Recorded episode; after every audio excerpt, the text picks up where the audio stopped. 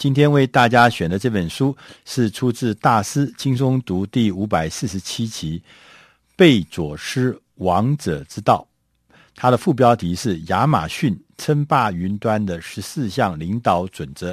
大家都知道，贝佐斯就是亚马逊 Amazon 的创办人，他也是一个网络界的传奇人物。他现在创造了早期，他创造了啊、呃、云呃所谓的网络的书店。然后从网络书店变成全世界最大的书店，同时它现在变成全世界最大的网络销售的系统。那它在上面呢，呃，卖各式各样的东西，从书开始到电子书，现在后来又开始做各式各样卖衣服、卖无卖这个零售业，所有的东西你能想到的东西在上面都买得到。它变成一个无所不有的商店，所以所以大家都说。亚马逊的贝佐斯先生创造了网络世界的新的奇迹跟传奇，很多的销售，很多的平台，基本上都是启蒙于亚马逊的贝佐斯先生。那这本书的作者呢，他本身是他，我先讲他的名字，他叫做约翰罗斯曼先生。那罗斯曼呢？他自己本身其实是亚马逊在早期啊、呃、刚刚开始的时候呢，是亚马逊公司的应用服务总监。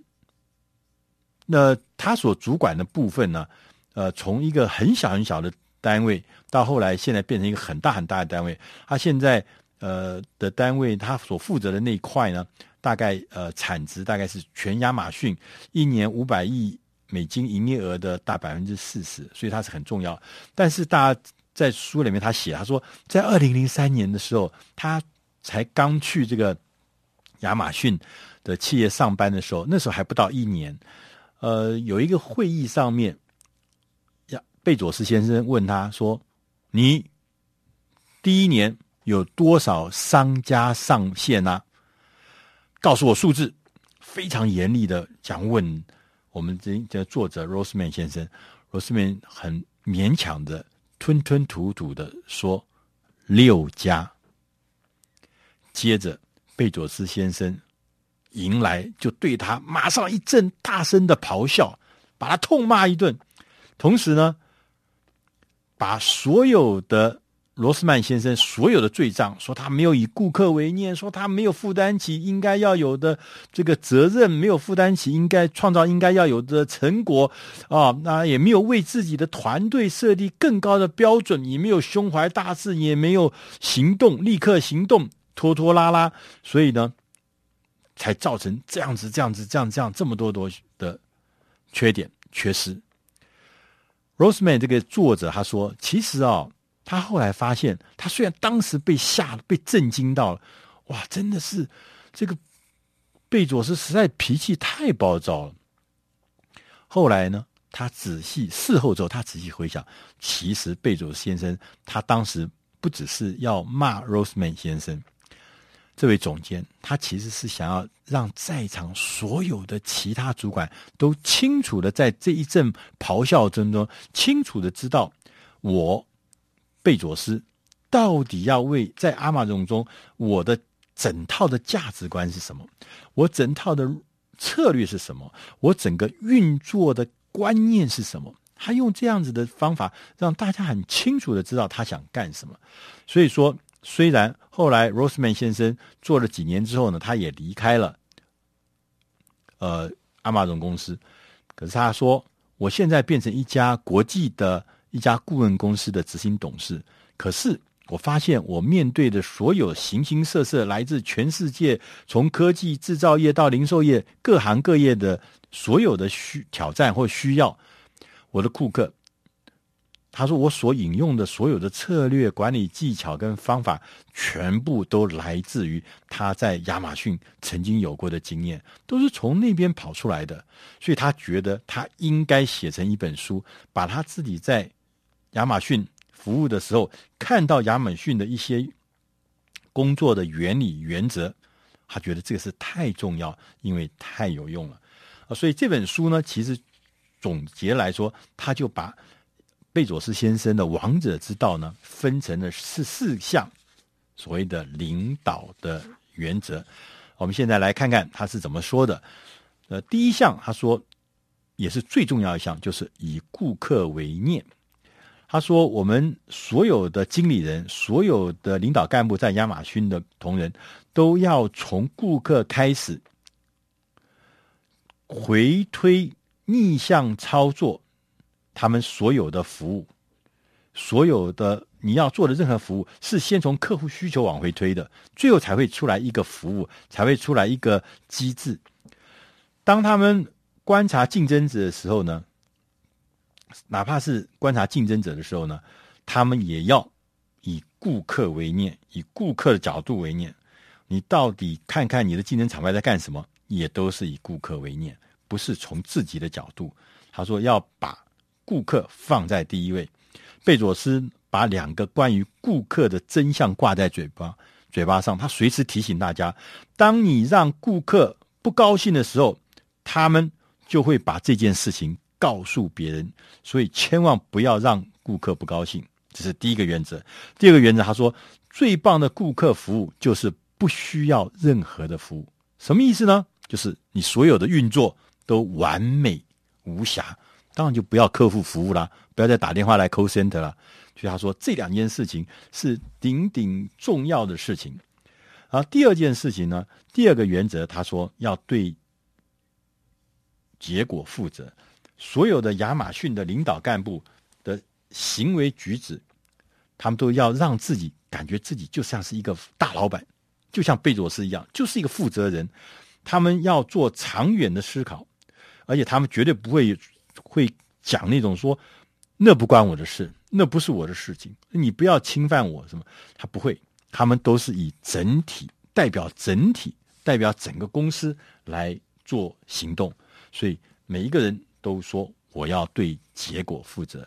第三个原则是发明和简化，亚马逊的干部都会大胆的创新。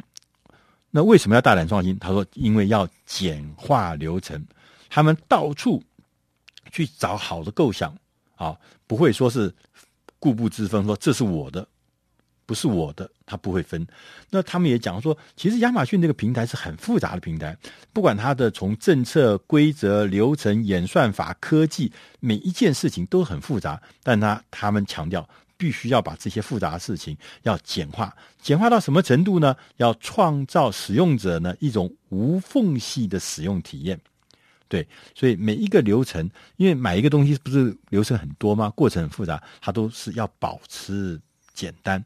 他说：“我光是做到这件事情，让平台保持简单，就已经创造了亚马逊很多的繁荣跟很多很多的业绩。”第四个原则是，领导干部都是对的。他说：“通常是这样，什么意思呢？”他说：“因为。”亚马逊这个人很多，员工也很多。那这些领导干部通常他们就要清楚地界定自己的工作的目标，并且以指标来确认自己是是否正确。他们绝对不愿意，也不会一再重复犯下相同的错误。他也特别强调，员工呢知道我们自己的指标在哪里。他说：“因为你是清楚的指标，所以用数字做导向。”官僚的作风会消失哦，内部呢的政治就会变得不重要。为什么？因为都是指标，都是数字嘛。大家好的构想、好的成果是最重要，而不是说我又是认识谁啦，我又是谁的派系的人。第五个原则是雇佣并且培养最佳的人才。他说，我们第一个雇佣的时候就要定定高的标准，让。好的人进来，同时来的人以后呢，我们要肯定这些人才，要帮助这些辅导这些人才，让这些人才能够在各地历练，同时能够出人头地。但是亚马逊特别强调，他们的薪资政策在业界是非常有名的，就是低薪资。想不到吧？不是高薪资，不像什么 Google 是很高的薪资，不是。他说我们的薪资非常的低，我们采取一贯的原则，但是呢，我们给很多的股票选择权。就分股份给你了，员工配股了，但是这些员工的选择权或者配股，他们只分给表现优的 A 级员工，其他的第二级的 B 级的或者第三级的 C 级员工，他是分不到什么东西的。所以每一个同仁就有强烈的责任感，说如果我做到 A 的话，我不但功成，还名就，而且还会名利双收。第六个是说，最要坚持最高的标准。他说，亚马逊的干部啊，常常会设定不合理的高标准，他常常会讲出一些吓死你的过去经验的一些高标准啊，这怎么做得到？怎么做到？他对，我们就坚持最高的标准，打破业界的经验，打破你过去传统的经验，他们持续的要求高标准，持续的要求我可不可以更好，让每一个人每一个人都能够不断的解决问题，而且不断的产出。更高品质的服务，他们还有一个呃呃一个叫做协定，叫做服务水准协定，叫 SLA 哦。他就是说，服务水准协定就是每一个人每一个人都有清楚的知道每一件事情，每一个呃指令输入都有指标的，都有呃每一项服务它都有一个确实的标准的，不是给你打迷糊仗说好或不好，呃胡胡胡胡乱说，它都有数字量化的。那这个呢，就是。他们工作最高的标准，那这个高标准的服务也让自己内部，也让外部的顾客都知道，我们在亚马逊的所有的服务，它的定义是什么？它预期会得到什么样的服务？大家都很了解，所以也不会天天这个惊奇 surprise 说：“哎呀，怎么这次吃的这道菜比上次吃的那道菜差很多？”他不会发生这样的事情。第七个呢，是要胸怀大志。